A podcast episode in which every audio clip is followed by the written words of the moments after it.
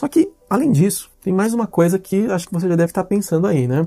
Quando o Sol está próximo do horizonte, além dele ficar menos brilhante, ele também muda de cor. Ele fica alaranjado, avermelhado, não é verdade? As coisas estão relacionadas. Né? Os dois fenômenos que eu acabei de falar, da diminuição da intensidade e da mudança de cor, estão relacionados.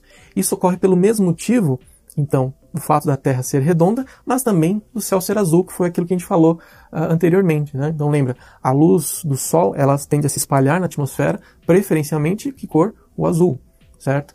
E só que também a gente acabou de ver que uh, quando a gente olha para o Sol próximo do horizonte, a camada de atmosfera é maior, então é, é, você tende a ver o Sol menos brilhante. As duas coisas relacionadas fazem com que o Sol mude de cor. Então lembra que uh, preferencialmente é a luz azul do Sol que se espalha, mas não é apenas a luz azul. Preferencialmente aquela luz que tem uma, uma frequência maior.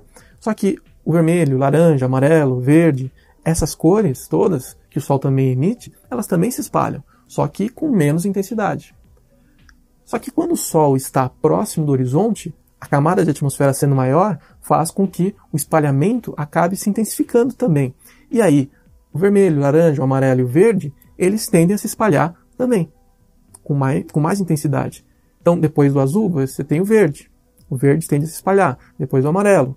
Então, o verde e o amarelo eles tendem a se espalhar mais, sobra quem? Sobra o laranja e o vermelho, que também se espalham, mas claro que se espalham menos do que o verde e o amarelo. Isso faz com que o Sol, à medida que ele vai se aproximando do horizonte, a camada de atmosfera vai ficando maior, ele vai mudando de cor, porque a luz vermelha, ela sempre vem, a laranja também, só que a, verde e a amarela, elas tendem a se espalhar mais, vai sobrando apenas o laranja e o vermelho. E mesmo quando você tem, uh, uh, por exemplo, em cidades grandes, como a cidade de São Paulo, onde você tem uma grande camada de poluição, né, permeando a nossa atmosfera, a poluição, ela, essa camada de poluição, ela também contribui para o espalhamento, porque são partículas que estão ali no, no, no, no, espaço, sejam partículas que são moléculas de ar, oxigênio, nitrogênio, mas sejam partículas de fuligem, é, enfim, fumaça, essas partículas que compõem essa poluição, elas também contribuem para o espalhamento. Então, esse espalhamento, uh, quando você tem a poluição, o espalhamento é tão forte que mesmo laranja também vai quase que todo ele.